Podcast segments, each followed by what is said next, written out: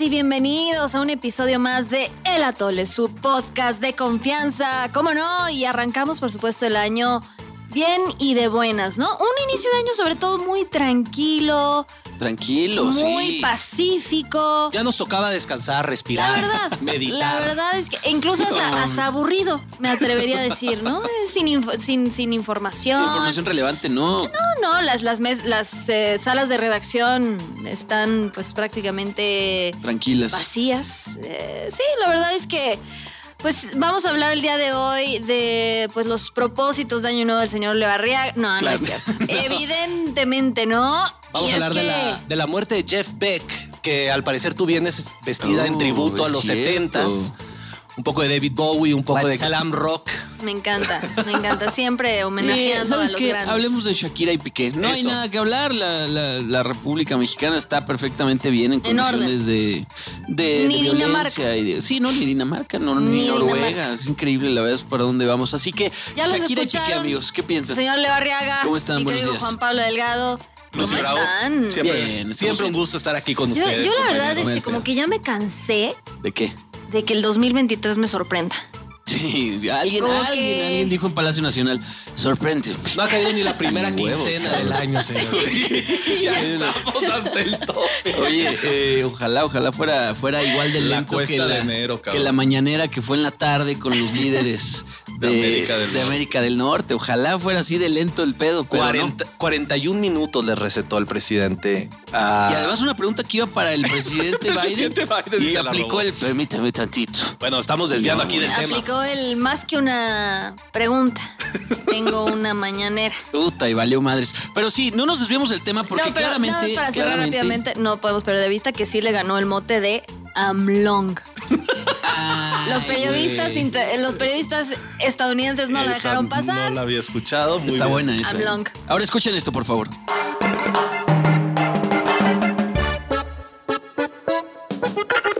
Ayer sufrí un atentado, salí ileso, sin golpes ni heridas. Alguien me quiso matar, no sé quién, no sé por qué. Nació en San Luis Potosí.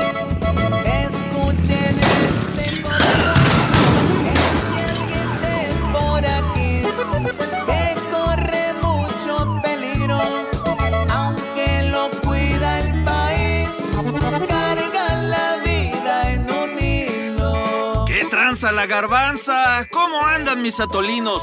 Hoy encendemos las alarmas por la mendiga violencia que azota a los periodistas de mi México mágico. Es periodista el señor.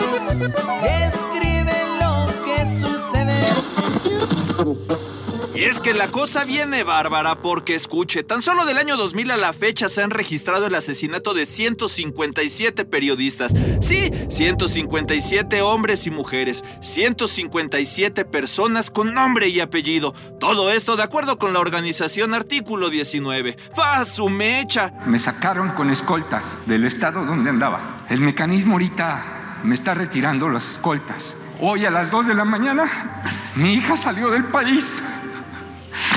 Voy a la fiscalía a ratificar mi denuncia. Quiero dar con los agresores. Quiero recuperar mi tranquilidad.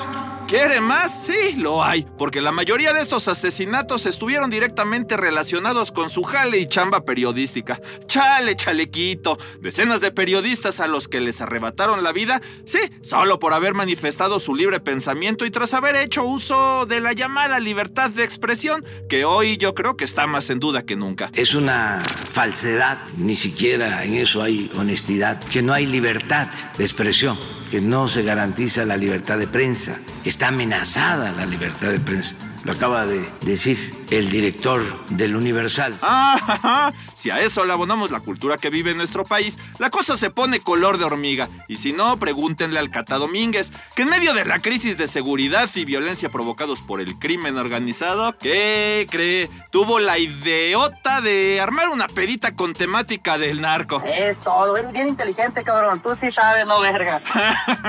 no, hombre, mano, nomás no te ayudas. Tantita madre. Pero bueno, bueno, bueno, no se me alebresten mis atolinos. Y antes de que se enojen como mi Shakira con Bizarrap. Solo hago música, perdón que te salpique.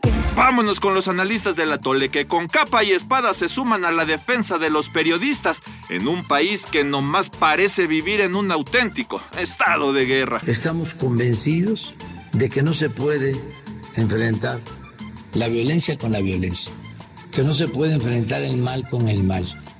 Y estamos convencidos que fue un error del haber declarado la guerra a la delincuencia al inicio del gobierno de Calderón. ¡Ay, papantla! ¡Tus hijos vuelan! Muy bien, bueno, pues, ¿de qué es lo que tenemos que hablar sí o sí? Pues justo antes de que el señor Leo Arriaga eh, pues aplicara una brasiliña, me quisiera aplicar un golpe de estado, este, una bolsonariña. eh, Qué bien aprendieron esos muchachos. güey. El manual los gringos. de Hasta, hasta el traía el güey de los, de de los los cuernos, cuernos. sí. Sí, bueno, es que bueno, eh, ya no vamos a hablar desafortunadamente sí de, de ese tema que también da para mucho, pero sí de lo que está pasando, señoras y señores, en territorio nacional. Y una situación que aquí eh, nos hemos cansado de denunciar, hemos diagnosticado hasta el cansancio y simplemente nada cambia, pero lo que sí no podemos permitir es, pues justo, que pase desapercibido, no denunciar, no poner el dedo sobre el renglón y estamos hablando de la violencia desbordada, sí, pero específicamente la violencia en contra de los periodistas que tan solo en el último mes nos ha dado casos emblemáticos y que nos hablan ya de un desafío total y abierto por parte de los grupos del crimen organizado, de la delincuencia o de quienes ustedes me digan,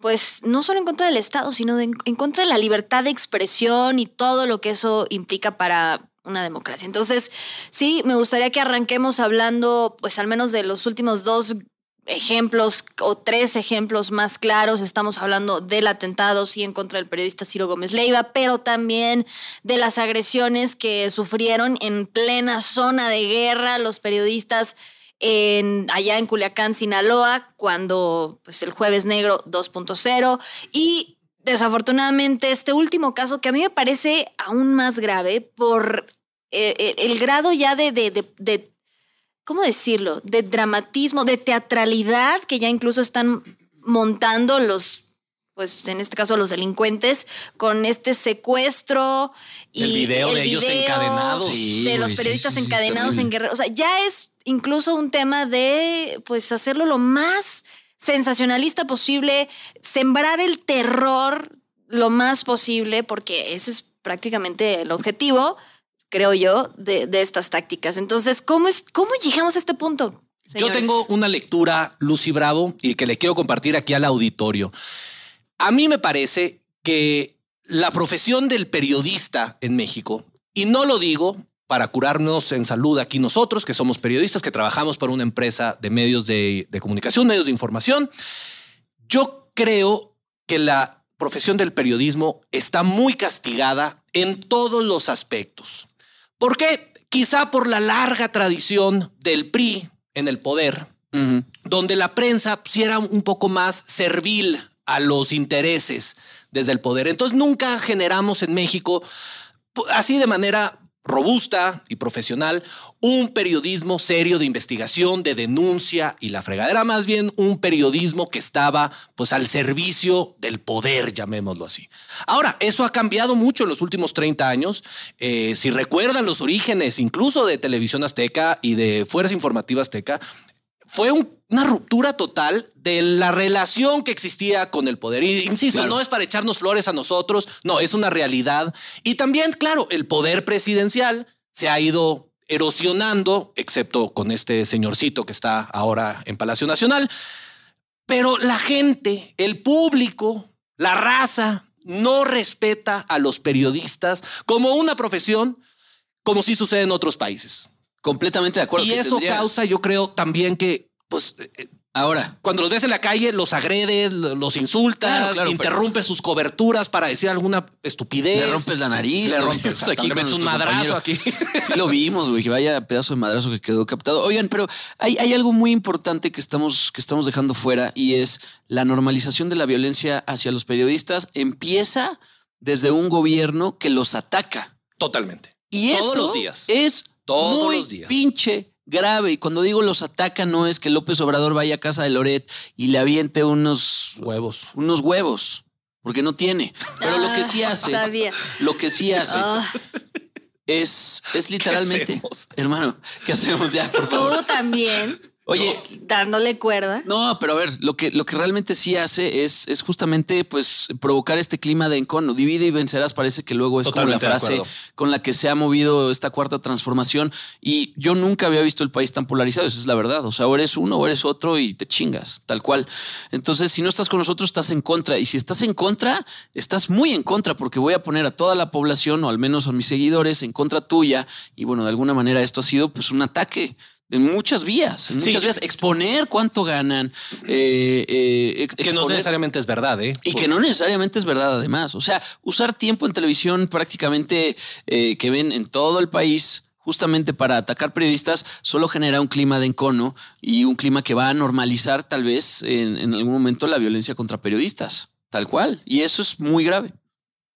Totalmente de acuerdo. Y creo yo que eh, sí estamos, mm, digamos, ahora creo yo, cosechando los frutos de una descomposición que pues se ha venido generando ya de mucho tiempo atrás. O sea, es decir, no, no es que la violencia contra los periodistas sea exclusiva de esta administración, eso lo sabemos perfectamente, pero así como la violencia afecta pues prácticamente a todos los sectores de la sociedad, Claro que afecta también al gremio periodístico, pero sí aquí también hemos insistido en que es especialmente grave por el objetivo que hay detrás.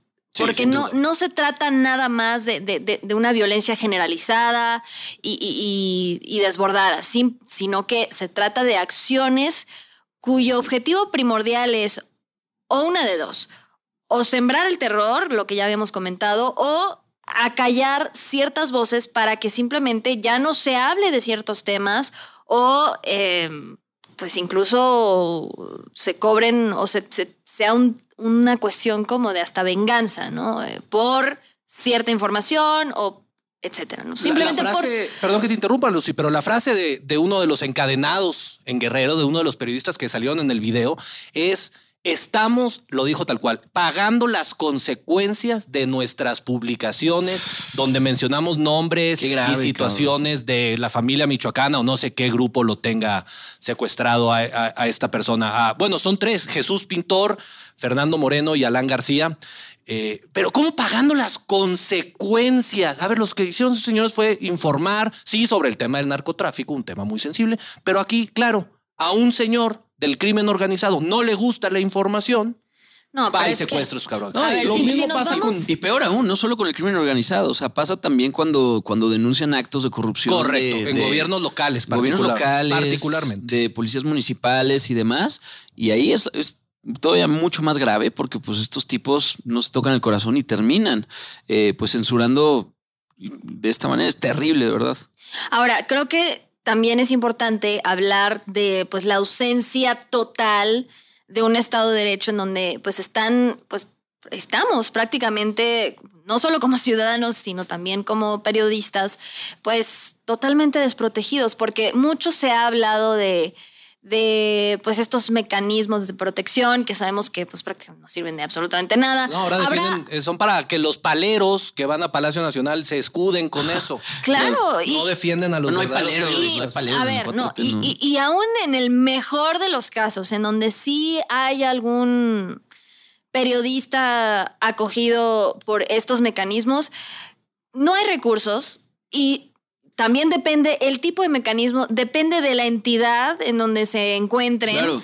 Del el, el recurso don- que realmente reciben o la medida o la ayuda, porque también hemos visto casos en donde incluso los, las- ah, los periodistas que están bajo estos supuestos mecanismos de Es que, protección son Lucy, víctimas. Entonces, un, un mecanismo de protección a testigos. Te pongo una patrulla azul afuera de tu casa con un güey ahí. sí, o un, o un botón de pánico. Sí. Hemos O sea, escuchado es una pendejada. absolutamente de todo. De verdad, es una pendejada. Entonces, claramente no, no, no está funcionando, no es suficiente. Sí tenemos que seguir denunciando y sobre todo a mí lo que más me, me indigna de este último caso, eh, el de Guerrero que comentabas, es eh, la forma, o sea, el, el- el- el- la forma tan humillante y tan eh, deshumanizante en la que pues sometieron a estos, a estos, eh, a estas personas, a estos periodistas, me parece que, que- que nos manda un mensaje aún más grave ya de por sí de, la situación. O sea, no, no es suficiente privarte de la libertad,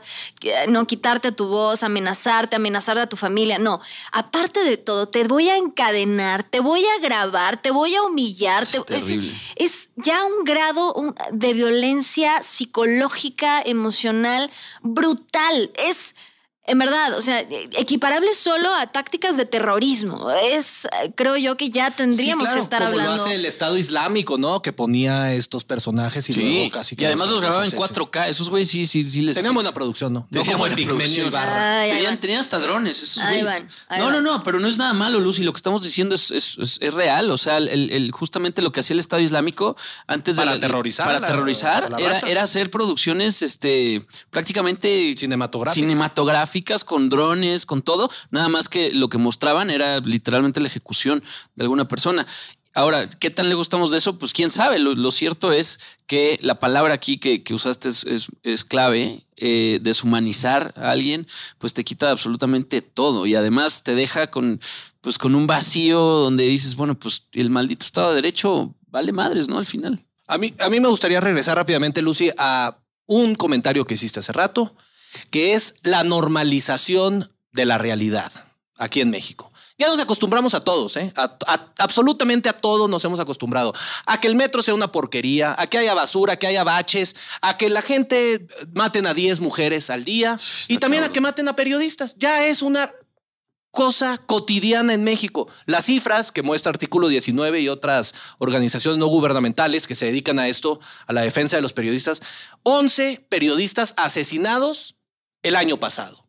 Número dos en el mundo después de Ucrania. ¿Por qué Ucrania estará en el número uno? ¿Quién Porque están en una guerra abierta.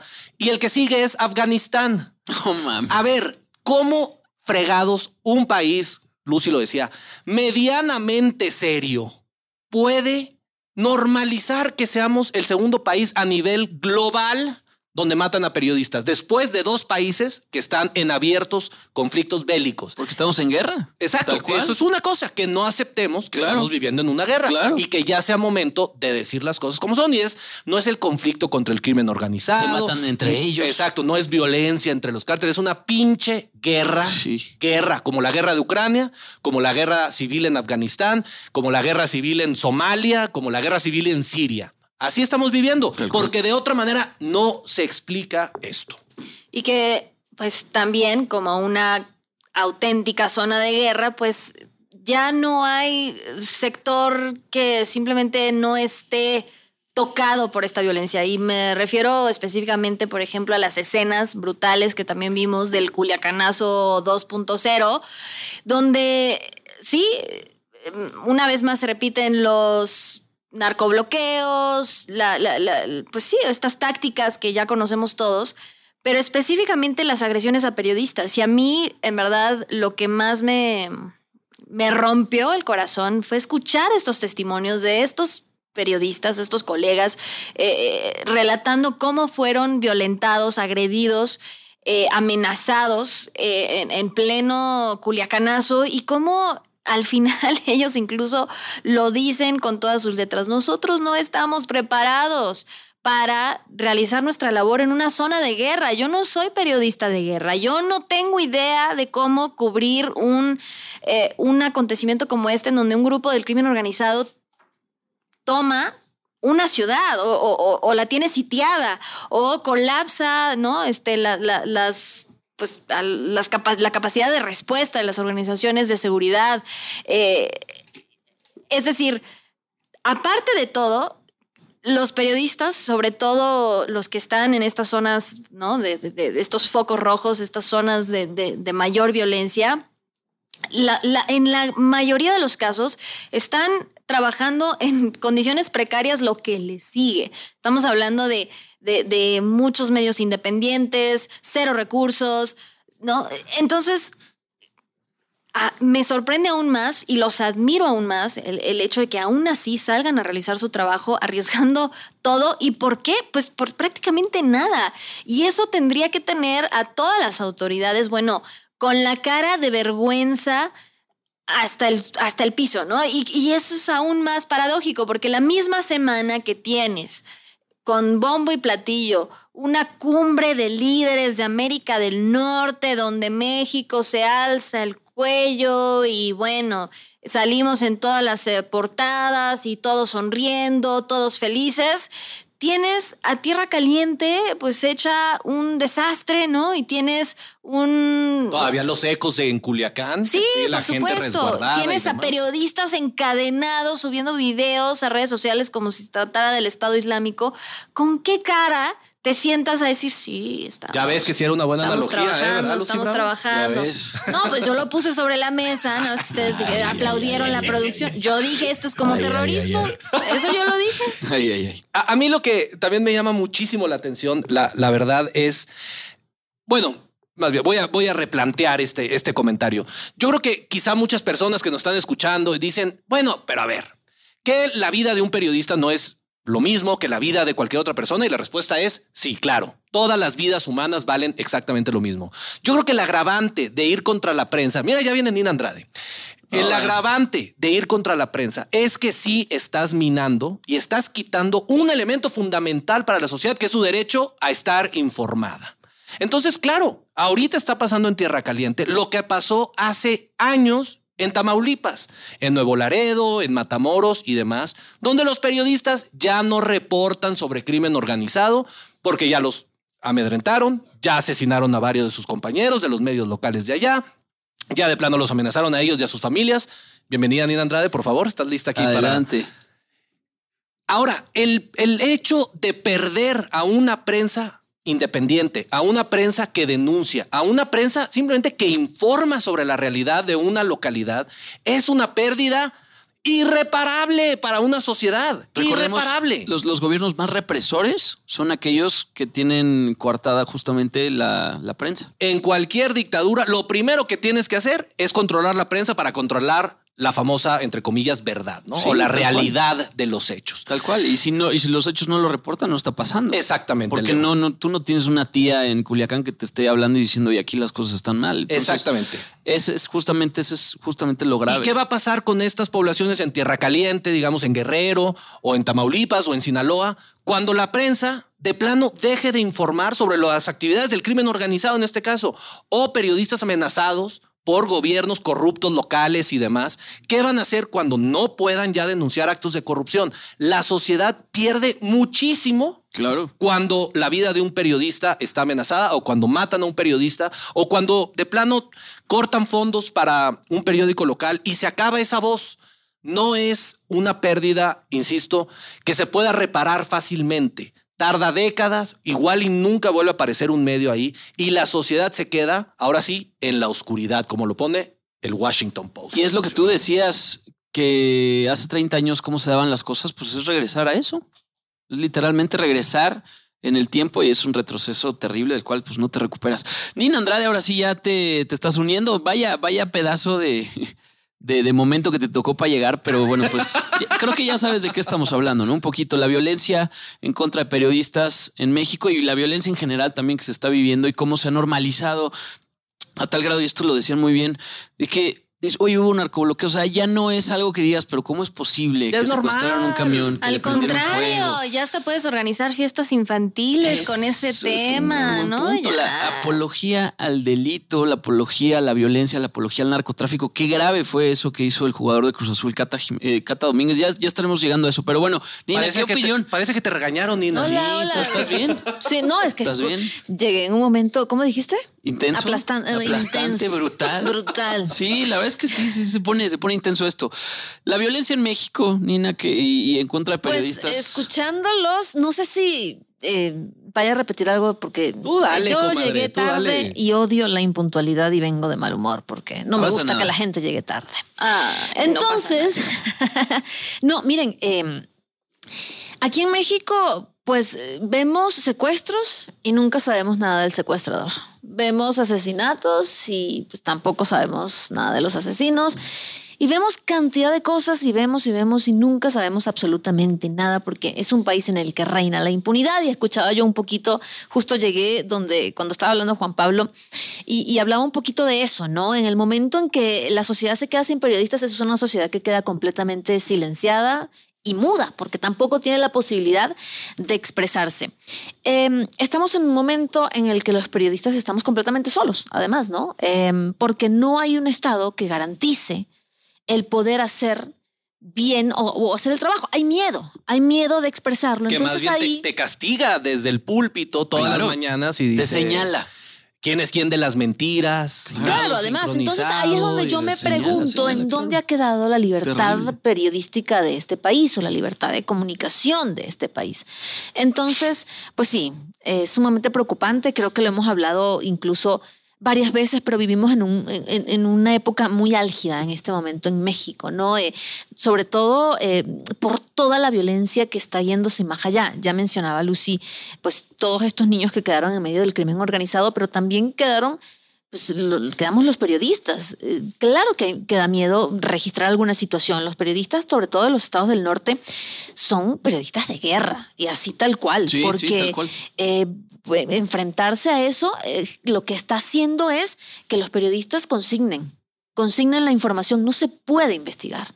Y cuando no, investi- no, hay- no investigas, simplemente queda en eso. Hubo una balacera y ya, no sabemos quién está detrás de eso, quiénes vienen allí sabemos que evidentemente es una célula criminal, pero cuando tú investigas ese tipo de cosas, lamentablemente empiezas a encontrar nombres que no quieres, al final alguien no quiere que salgan esos nombres y ahí es donde se acaba el periodismo. El Porque caso de Guerrero. No puedes hablar. Pagando las consecuencias de las publicaciones cual, que ¿eh? hicimos. Qué grave. verdad. Chingale. He dicho mucho esa palabra en este podcast, amigos, pero de veras que y no. el no gobierno de Guerrero que- mientras. Ah, no, pues. En los bailes, ¿Cómo se llama esta? bailando y Hombre, no, bueno, el subsecretario de Seguridad Federal más preocupado por sus temas políticos, por su berrinche de que no le dieron la candidatura para Coahuila, que renunció, que no nos... Sí, ¿alguien le avisó que sigue siendo subsecretario de Seguridad a Ricardo Mejía o el no le señor? interesa, Lucy, no le interesa. No, él quiere ser candidato en Coahuila. Chingue O su- sea, Sí, es claro. Sí, o sea, no es como que haya temas urgentes que atender, ¿no? En Bueno, materia de pues, seguridad. es como- En Tierra Caliente no, pues es una zona como Claro. estamos diciendo aquí, muy pacífica. Mientras haces política en todas partes Bellos de la paisajes. República, el metro puede esperar y muchas otras cosas pueden esperar. Pero regresemos al tema de la violencia porque mencionabas algo muy interesante, Lucy, que pasó esta semana y que se ha replicado muchas veces, solo que no con personas eh, o con celebridades o gente famosa. El Cata Domínguez, un jugador del Cruz Azul, hizo una narcofiesta. ¿Cómo es una narcofiesta? Es literalmente una fiesta temática, además con su hijo, no sé cuántos años tendrá, 10 años, 11. lo que 12, sea. ¿no? Cumplía. 12 años. Eh, y la temática pues era del narcotráfico. O sea, veías a chavitos con, eh, con armas, claramente no eran armas reales, simulando tener armas, simulando tener chalecos tácticos, antibalas y demás, incluso gorras como, como los usa el cártel Jalisco, ¿no? Y como los usan otros grupos delictivos, con, con siglas y demás, y la foto y las referencias indudables al narco.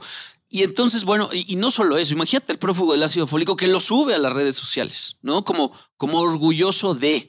Y este, este tiene, tiene dos vías de, Las benditas. de, redes de sociales. análisis, sí, las benditas y malditas redes sociales. Este tiene dos vías de análisis. El, primero es cómo, o sea, a lo que hemos llegado, donde no alguien no tiene el sentido común para ver que, que es tan grave el hecho de hacer apología no solo a la violencia, sino un grupo delictivo que, o varios grupos delictivos que han dejado miles y miles y decenas de miles de muertos.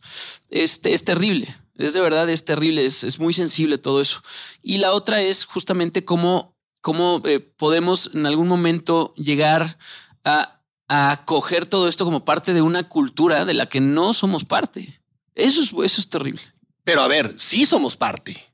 Y la cultura popular yo creo que responde directamente, Leo, a la realidad que rodea a una comunidad. Entonces, si los morros están viendo en redes sociales y demás a los narcos subiendo Ferraris y armas y sus muchachas y todo, las fiestas, yo sí creo que eso permea a la raza como cultura y entonces se replica pues, en fiestas infantiles, en narcocorridos, en otro tipo de canciones, en narcoseries, en todo este tipo de cosas.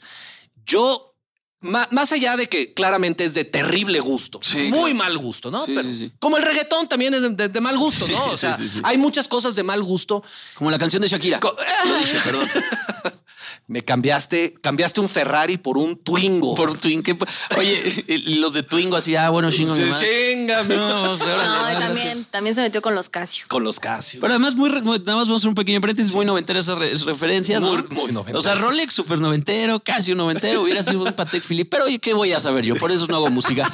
Pero bueno, entonces. Oye, con no, las no. Shakis no, ¿eh? Una cosa es el, el mal gusto, o lo que se podría considerar mal gusto, y otra cosa es que aquí el chamaquito, que tengo entendido fue quien pidió la fiesta temática de, de- de los narcos. Claro. No, no necesariamente el, el jugador del Cruz Azul que se le organizó, no se le ocurrió a él, sino el niño vino y le dijo, ¿por qué no nos invito a mis amiguitos y hacemos un desmadre aquí? Yo, yo más allá de, de- satanizarlo y ay, esto es la, la juventud de hoy, es ¿qué otra referencia tienen estos cabrones? ¿Qué otra referencia? Lo que pasa es que no. le están dando la lectura que tienen que darle, güey. Los, están, ya. los, los están glorificando algo, entonces los medios de comunicación no estamos haciendo bien porque estamos enseñando pr- probablemente cosas, no sé, que glorifiquen a estos, a estos tipos. Yo, yo, yo me iría más, un poco más eh, allá, por, ya para no meter palabras rimbombantes. La cuestión es que no hay otra cultura en México. De plano, no hay otra cultura. Estoy pensando, por ejemplo, así para eh, en los años 60 con Kennedy en Estados Unidos, pues la era espacial, cabrón. Entonces todos los niños querían ser astronautas y se Claro. glorificaban a los pinches astronautas y todos ha- hacían fiestas piñatas de los morros vestidos de astronautas. En México, la cultura predominante, miren nada más lo que les voy a decir, muchachos y muchachas. La cultura predominante es el narco. No hay ninguna otra que se le estás. pueda poner a la par, porque ya se normalizó, está a nivel nacional, hay lugares y localidades donde el narco es ley y es autoridad. Entonces, ¿qué otra cultura existe en nuestro país que no sea la del narco? Lucy Bravo, te veo escéptica. Sí, porque, a ver, creo que es una línea muy delgada. Ahorita mencionabas varios temas, ¿no? Entre ellos el papel de los medios de comunicación. Yo ahí sí difiero completamente porque... eh, a ver, los medios de comunicación lo único que hacen es relatar la realidad, ¿no? Exacto. incluso en la época calderonista donde se armaban tal cual estos shows donde presentaban a los a estas capos, ¿no? Estas grandes Las pasarelas. detenciones, donde ahí parecía más bien ahí sí un homenaje casi casi este a, a los capos. Incluso en esos, eh, en esos momentos, eh, los medios de comunicación pues solo están haciendo su trabajo.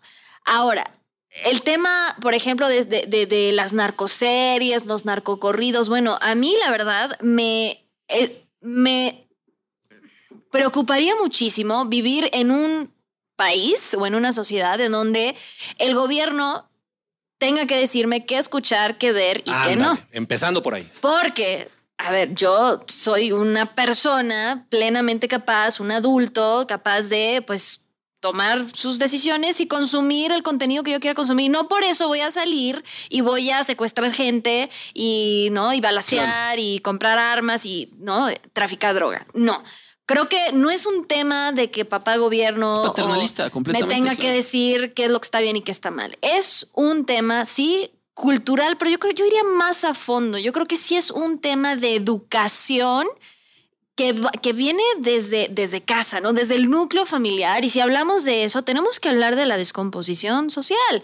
Claro, derivado de muchas circunstancias de violencia desbordada, de una ausencia del Estado, porque como bien dices, hay, hay lugares, hay localidades en donde realmente la autoridad es el narco. Ellos no solo no, este, ven por sus intereses, sino que también pues ponen que disque escuelas y que donan no sé cuánto en año Reparan la nuevo. calle y las banquetas. No, y van este, donando juguetes y nos dicen, ¿qué es esto?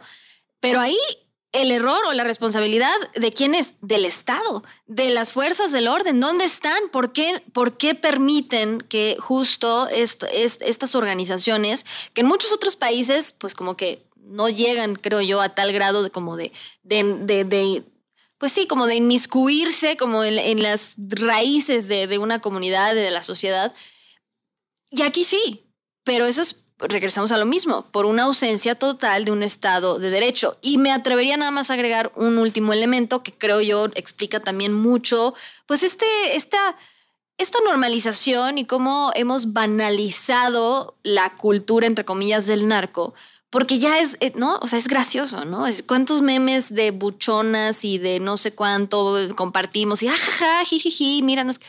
Claro, lo hemos banalizado a tal grado y sobre todo porque está relacionado con un tema de movilidad social y económica. Es decir, hay muchos sectores de la población que realmente lo ven como la única manera de aspirar a un cierto nivel económico que de otra manera jamás lo que Porque no hay. tienen otras. Es lo este, único que hay. Antes la gente quería trabajar Pero- en el PRI. No, porque era lo único que había. El pinche PRI.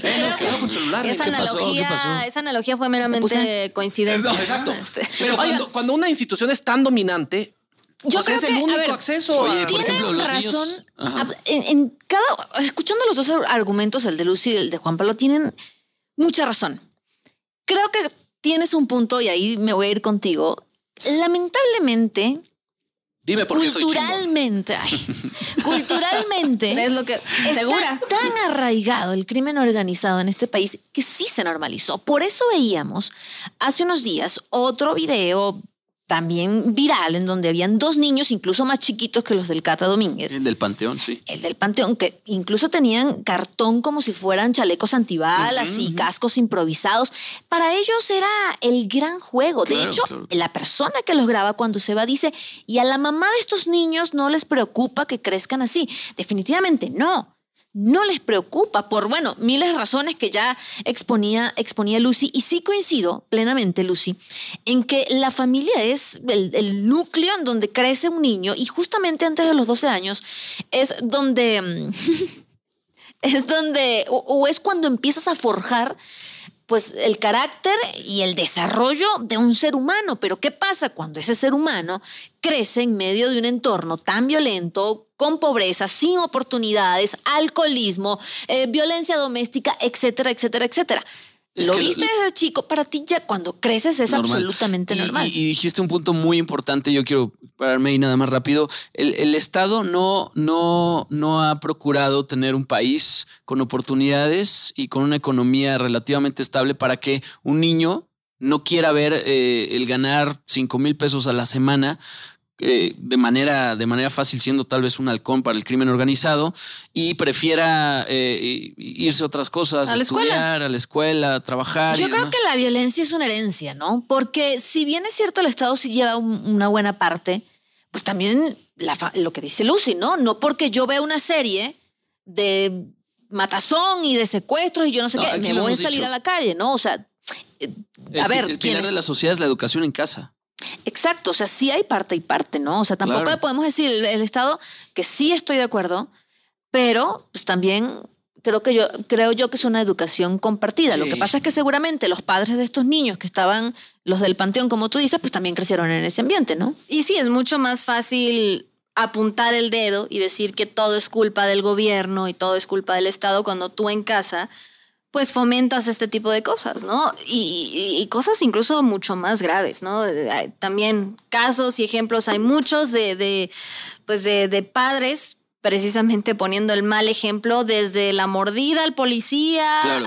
hasta, ¿no? Cosas muchísimo más graves. Y no estamos hablando de zonas marginadas o de familias no privilegiadas. Lo acabamos de ver esta semana, como les decíamos, pues con un jugador del Cruz Azul que gana seguramente muy bien, que eh, tiene muy buena posición y que es privilegiado por donde se le vea.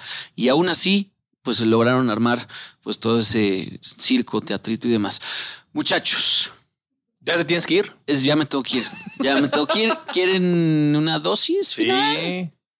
Si quieres tú dar la ¿Quieren dosis y correr, también puedes. Sí, puedo, puedo irme ya corriendo. Este, pues qué decir, nada más necesitamos, necesitamos, híjole, ¿por dónde empezar, carajo? Es que hay tantas cosas que decir.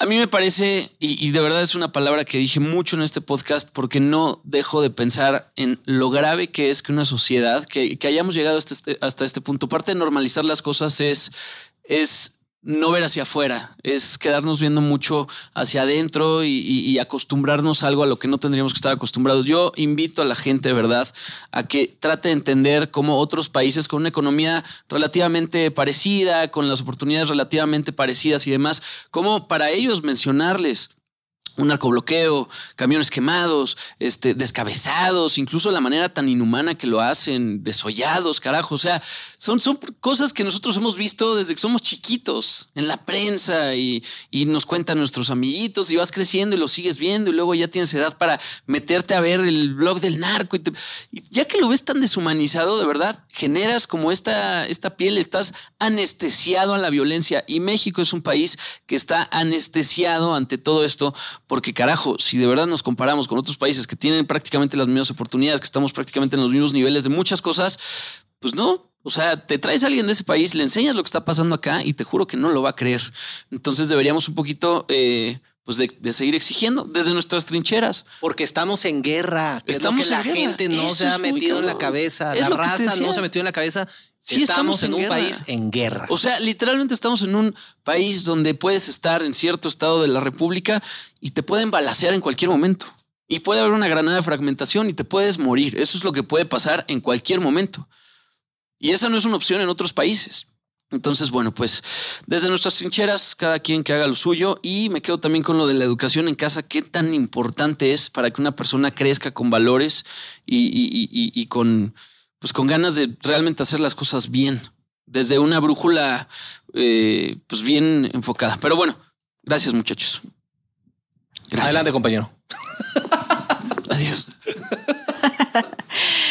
Em, sí, bueno, a ver, es que son tantos temas, pero creo que ya hemos abarcado pues prácticamente eh, muchos de ellos. Yo sí me quedaría con pues esta última reflexión y sobre todo pues depresión de, de, de lo que del país en el que se ha convertido México. Y yo sí creo que eso tendría que ser el, como el mayor llamado a la acción para todos y cada uno de nosotros, porque la realidad es que somos un chiste, somos un chiste país.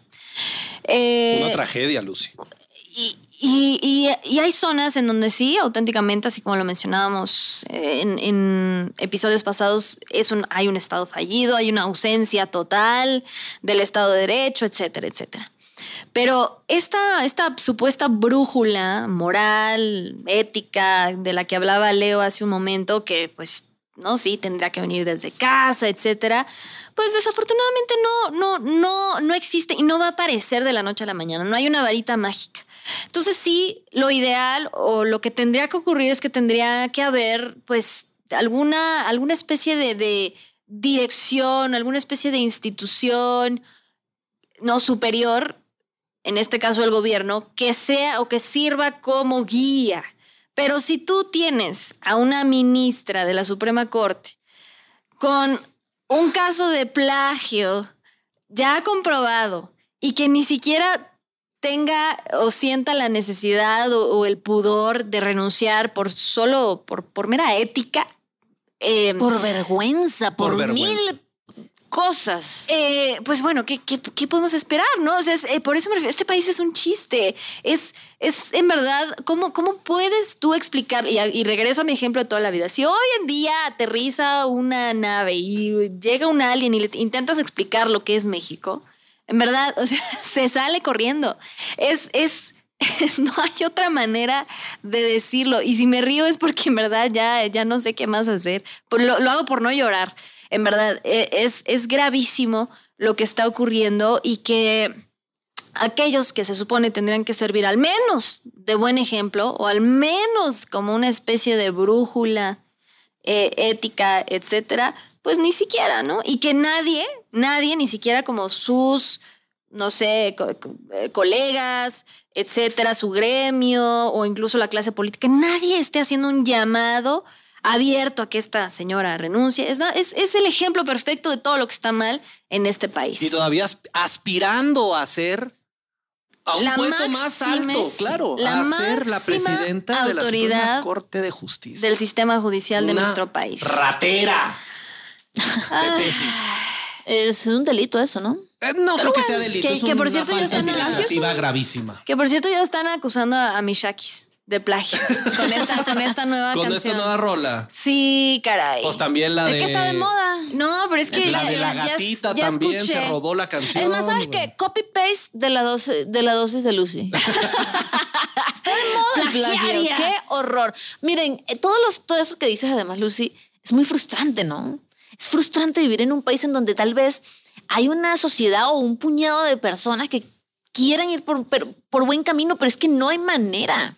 No hay forma, no hay manera. Y obviamente no me refiero a este a la plagiaria, ¿no? Pero, sino, sí, sí creo que hay una descomposición social importante, pero también creo que hay un puñado que tal vez quiere o en su mente o en su ideal intentar cambiar todo y es realmente muy complicado. El mundo ve a México siempre, en América Latina, sobre todo, eh, es un país que todo el- que, que siempre está generando noticias y siempre se está hablando de México. Y ahorita el mundo está hablando de México como un país en el que hay un conflicto armado, pero así nos ven de afuera, adentro no nos ven así. Aquí no está pasando nada, aquí la autoridad está como pues pensando en las aspiraciones políticas, pensando en cómo plagio yo la tesis, pensando en qué es lo que voy a hacer el fin de semana, cuando realmente tienen una venda en los ojos porque, es más, no tienen una venda en los ojos, lo saben perfectamente y quieren, o sea, no, quieren que así se mantenga, no hay un interés en hacer algo más en un país, ya tú lo decías, en un país que está completamente en guerra. Es frustrante, es doloroso y yo creo que si no hay una planificación, una dirección, como decía Lucy, o la palabra que se le quiera poner eh, pronto, pues nos irá a llevar al diablo. Esto es urgente, es realmente urgente empezar a hacer algo, pero pues yo no veo, ahora sí me voy a lanzar una frase beisbolista, yo no veo aquí movimiento en el bullpen de nada. No, y si ahorita, y si ahorita no, no, o sea, están más ocupados en otros temas, ahora imagínense el 2024. No, en los No, no, no, no, no. Pues Pero, estaba eh, la señora en Morelia cuando se les estrellaron acá los Ah, vagones. Eso es sabotaje, eso fue sabotaje. Bueno. Lo que sí aprendimos este año es que todo en este país es sabotaje. Lo que aprendimos este año, Lucy, es Una que el, el- iguana el- el atole. capitalista. el Mordió los cables de la línea 3. El atole de fin de año de 2023 no podemos decir tranquilos, vendrá un nuevo año, porque no habían pasado ni siquiera 10 horas desde que aquí sentados habíamos dicho feliz año cuando ya había un motín en el penal. Entonces, señores, 2024 viene viene feo. Ahora, yo, yo nada más, tomando sus reflexiones para, para ya, para concluir, le cito al legendario George Carlin, comediante, que dice, a ver, ¿de qué tanto nos quejamos de los políticos? Todos se quejan de los políticos, todos los comediantes hacen chistes sobre políticos, pero yo no. ¿Por qué? Porque, a ver, no es nada raro. Los políticos y los pinches gobernícolas y toda esta perrada de gobernantes no salen de otra dimensión, no vinieron en la nave espacial que Lucy Bravo habla. No, los elegimos nosotros, salieron de la sociedad. Somos nosotros representados en el gobierno. Porque, insisto, nadie los impuso, no hay una dictadura donde se cambien las piezas por un poder fáctico que no, no, no, nosotros pusimos ahí a la gente que no está haciendo absolutamente nada para proteger la vida de las mujeres, la vida de los periodistas, el Estado de Derecho, la educación. Les vale madre a todos. Y otra cosa, nada más quiero subrayar lo que comenzamos hablando aquí. Los periodistas no necesariamente son ciudadanos ejemplares o especiales. No, no, no. Somos ciudadanos exactamente igual a todos y el periodismo es una profesión igual de noble que médicos y que abogados y que lo que se les antoje todos. Aquí, bajo la ley, somos iguales. La cuestión sí es que cuando matan a periodistas, cuando existe la autocensura por miedo a represalias, por amenazas a tus familias, a ti mismo, que te quemen tus instalaciones periodísticas, lo que la sociedad pierde es invaluable, raza. Quedarnos sin una voz, lo dijiste muy bien, quedarnos mudos como sociedad es irreparable. Y eso solamente perpetúa y al contrario, todavía vuelve más fuerte al fuego de la corrupción, de la impunidad y demás. El periodismo por eso tiene que sobrevivir, porque somos les guste o no a las personas, somos la institución social que se dedica a denunciar de manera constante, periódica, con investigación y demás. Mientras todo mundo está haciendo sus negocios o está vendiendo en el mercado o está haciendo... Aquí los periodistas de México están investigando toda clase de hechos y toda clase de asuntos, desde corrupción, narcotráfico y la fregada. Quitarnos eso como país nos chinga de una manera incalculable. Entonces, tengamos un poquito más de conciencia de lo que significa el periodismo y por qué la muerte y las amenazas contra los periodistas es algo tan grave. Está cabrón. Sí, señor. Ay, bueno, es que qué manera, qué manera de arrancar el año. Y no han pagado ni la primer quincena, Lucy. No, hombre, y sí, no, y ya estamos en esta. de esas quincenas que parecen años. Así, enero. así la es esto. cuesta de enero está muy Qué bonito. Ay, qué bonito, qué bonito. Por lo pronto, pues nos vemos la próxima semana a ver qué sorpresas nos, de- Ánimo, nos depara muchachos. el 2023. ¿Cómo no? Vámonos. Gracias. Vámonos. Vámonos. Si quieres refil, aguántenos a la siguiente porque se nos acabó el atole. ¡Ay, los vidrios! Somos líderes en información digital. Somos multiplataforma. Somos Fuerza Informativa Azteca.